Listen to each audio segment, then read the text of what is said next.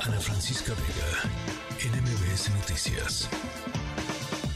Corre cámara. Cine.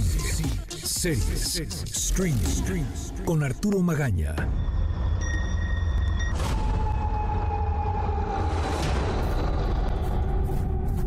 Vaya, vaya, pero mira nada más quién vino a visitarnos. ¿Hace cuánto tiempo no veníamos? Mucho. ¿Cuánto tiempo nos vamos a quedar? Mucho.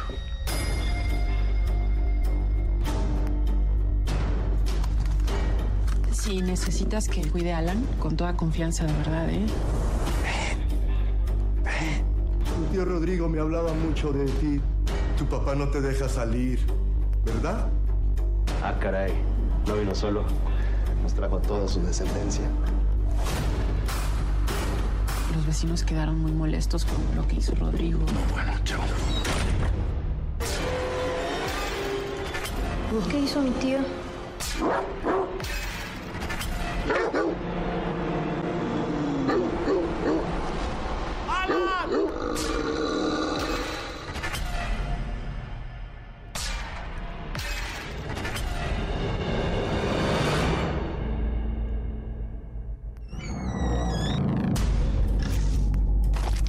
Ten cuidado con tu papá. ¡Ábreme, hijo! ¡Ábreme! Y si te vuelves a acercar a mi hijo, te mato. Yo no sé qué piensan ustedes, pero en cualquier momento puede ser cualquiera de nosotros.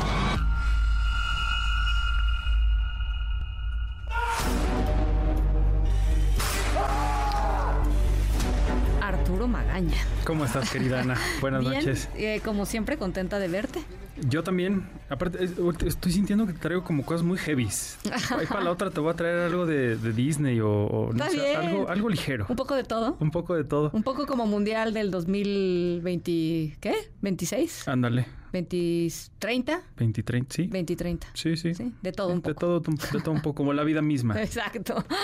¿Qué onda? A ver, ¿qué estábamos escuchando? Estábamos escuchando el tráiler de Rabia, la nueva película de Jorge Michel Grau, uno de los cineastas mexicanos más talentosos, a los que yo más admiro y a quien verdaderamente le celebro siempre que desde el cine que él nos ha contado, nos ha hecho parte de historias muy fuertes y muy poderosas. Él debutó con una película que se llama Somos lo que hay, donde nos habló de una familia de caníbales. eh, y fue una historia tan poderosa que incluso se convirtió en la primera película en el cine mexicano en tener su remake en Hollywood. Anda, yo no sabía Sí, eso. sí, sí, sí. Luego, con 719, hizo una película alrededor del terremoto de 1985, protagonizada por Héctor Bonilla y por Demian Bichir, eh, en donde nos habló de algo que yo no había visto así o no lo había pensado de esa forma, sobre cómo la corrupción fue una gran responsable de que muchas personas murieran Claro. en aquel terremoto por, Por estas supuesto. malas Por construcciones. supuesto. Él eh, en un edificio gubernamental pone a Héctor Bonilla como el- el- el- la persona de recepción de este edificio abajo de los escombros junto con, me- si no me recuerdo, era como un diputado, una persona muy importante de la película. Y entonces a estos dos personas de los estratos más alejados unos de los Sí. otros los dejó ahí abajo de los escombros y me pareció una, un mensaje muy, muy poderoso. Y ahora con rabia, con esta nueva película suya, nos habla a través de una historia de hombres lobo. Nos presenta una alegoría bien interesante, de entrada de la esquizofrenia, de pues todas estas eh, estos temas sobre la- las enfermedades mentales, sobre la salud mental que tenemos que atender y que deberíamos de atender más. Y además de esta violencia tan descarnada que, que nos tiene tan, tan, tan sumidos en una, en una situación tan, Sí, tan pesa- eh, asfixiante. pesadillesca, ¿no? Exacto. Espantosa, Sí, de la que a veces pareciera que uno no puede escapar, por más que hagas lo que hagas. Y, me parece que la forma en la que lo hace eh, lo, lo logra retratar de una forma espectacular. La película eh, es, es pre- protagonizada por eh, Maximiliano Nájar, un, chico de, de- de no más de 12 años, y por Juan Manuel Bernal.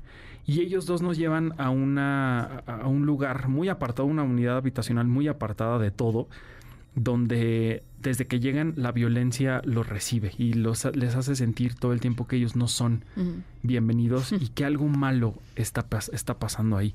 Tuve oportunidad de platicar con Juan Manuel Bernal porque... Que es extraordinario, me En lo que sea que él haga, siempre va a estar extraordinario. Me encanta. Sí, tiene ahorita una obra de teatro que se llama Consentimiento con Marina de Tavira y un gran elenco. Ah, he visto los, sí, he visto Sí, que ya está a punto de, terminar. Sí, y yo le decía, estás muy cañón, o sea, y, nos estás contando justamente esta violencia, es esto que uno trae adentro que te hace explotar y que ya no te deja estar tranquilo, ¿no?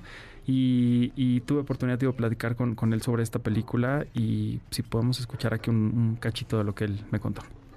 En este momento que la salud mental afortunadamente se ha convertido en un tema, digo afortunadamente porque antes no se hablaba, ¿no? Pareciera que ir al psiquiatra es solamente de la gente que tiene, este, que tiene que estar en, adentro de un manicomio y, y nada más erróneo que eso. Creo que entender que la cabeza también es un órgano y que también se enferma y que hay que darle mantenimiento es una de las cosas que está sucediendo en estos momentos porque hay este hay un problema de salud mental en mundial y hay que atenderlo y, nuestra película también aborda ese tema, ¿no?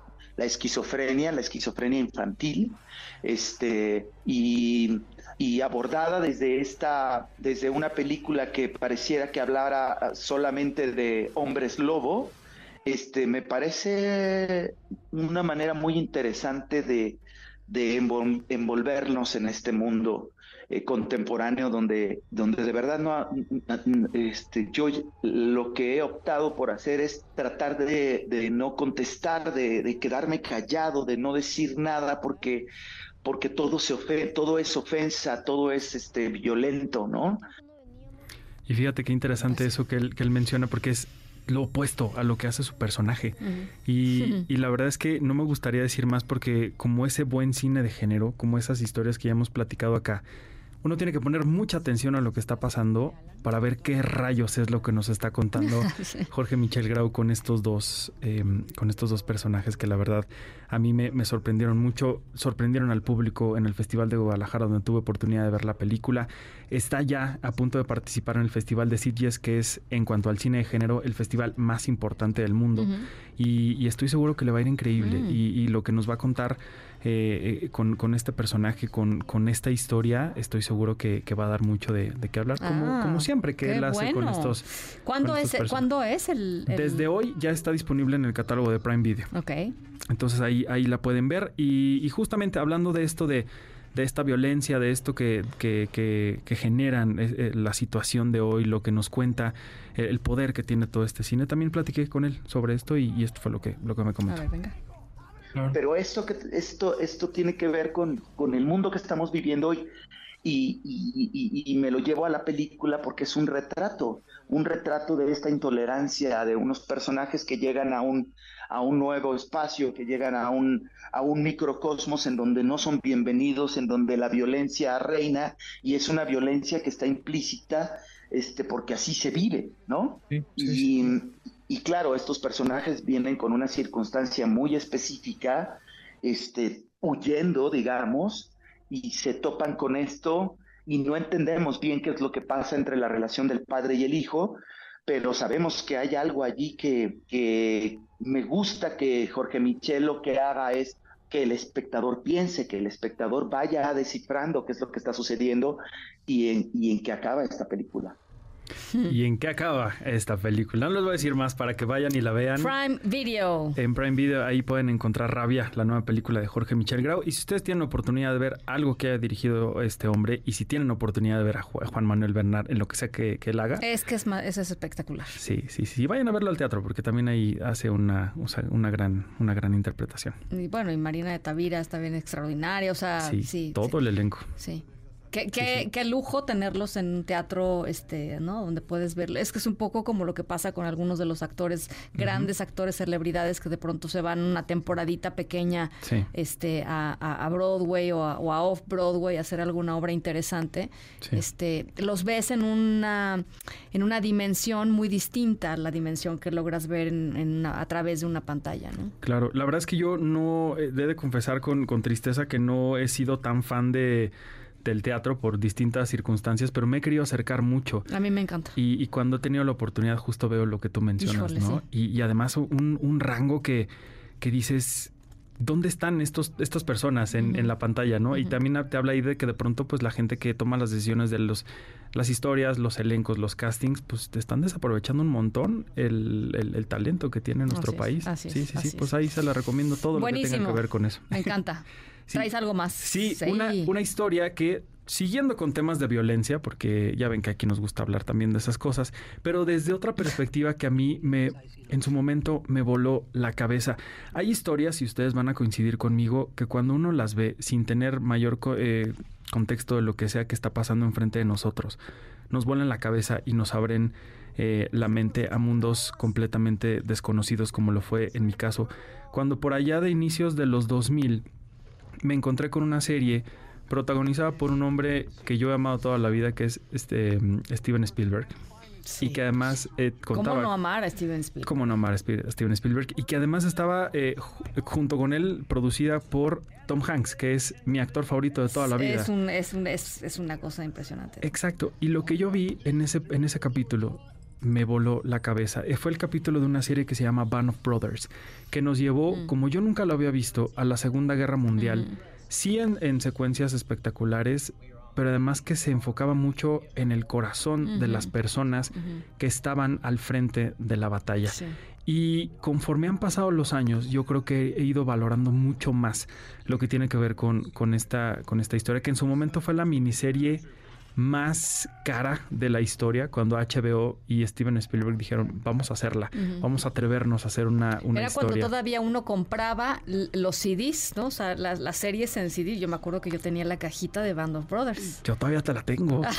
y es de mi Te colección la, te la así. paso a tener. Sí, Sí, no, ya, ya, sí, ya, sí, ya, ya pasé a... ¿Cómo? Sí, pues bueno, pues uno hay que, sí, yo sí soy como maricondo, ¿no? ¿Sí? Es- ¿Te deshaces de todo? Pues, no de todo, pero sí, sí, no, no soy coleccionista, o sea, como que dejé de coleccionar ciertas cosas. Yo todavía la tengo. Y para, para antes de, de- de venir aquí contigo, yo em, ya está en Netflix, por eso estoy hablando de ella, porque ya llegó al catálogo de Netflix, pero yo decidí verla en mi Blu-ray. O sea, Ah, no, fíjate, bueno, o sea, tú te- sí.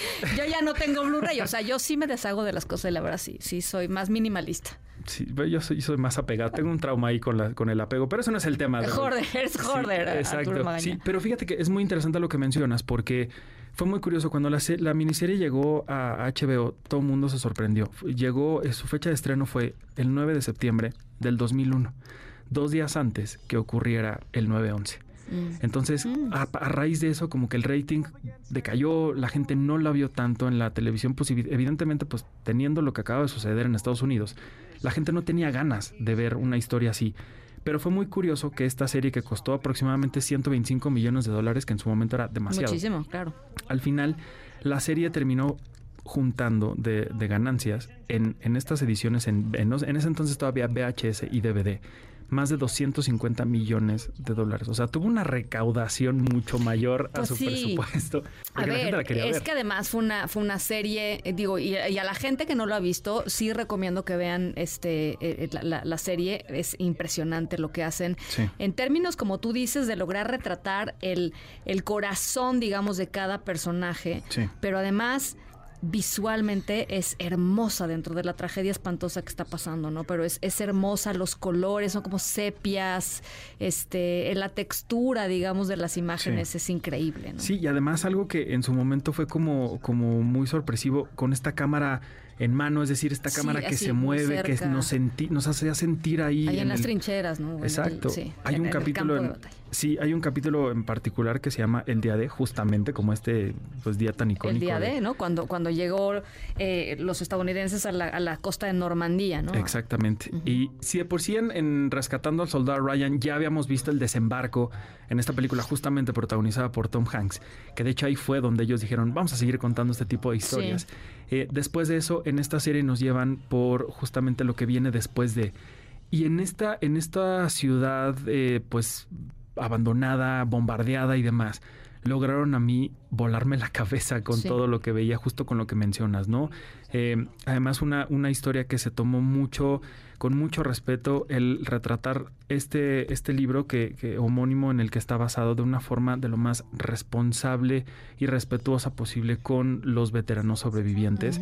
Ellos estaban tan apegados al rodaje que si ellos decían, es que esto no fue así, se reescribían los guiones, se, había personajes que ya no salían en la serie, actores que le decían, espérate, ya no vas a salir porque nos acaban de decir que tú ya no estás en esa en ese momento en particular. Ese es el tipo de respeto que tanto Steven Spielberg como Tom Hanks tuvieron para la creación de Y, esta serie. y- y digo, respeto que Steven Spielberg ha tenido y por eso le han confiado historias este, brutales como historias del holocausto, en donde Sí, sí. también, este, ¿no? Este, justamente la, la digamos, el, el eje rector de, de su trabajo era justamente eh, dar voz al- a las víctimas o dar voz a los personajes que estuvieron ahí en ese momento de la historia, ¿no? Sí, como la lista de Schindler, ¿no? La- que fue tan, fuerte en, en- en su momento. Increíble.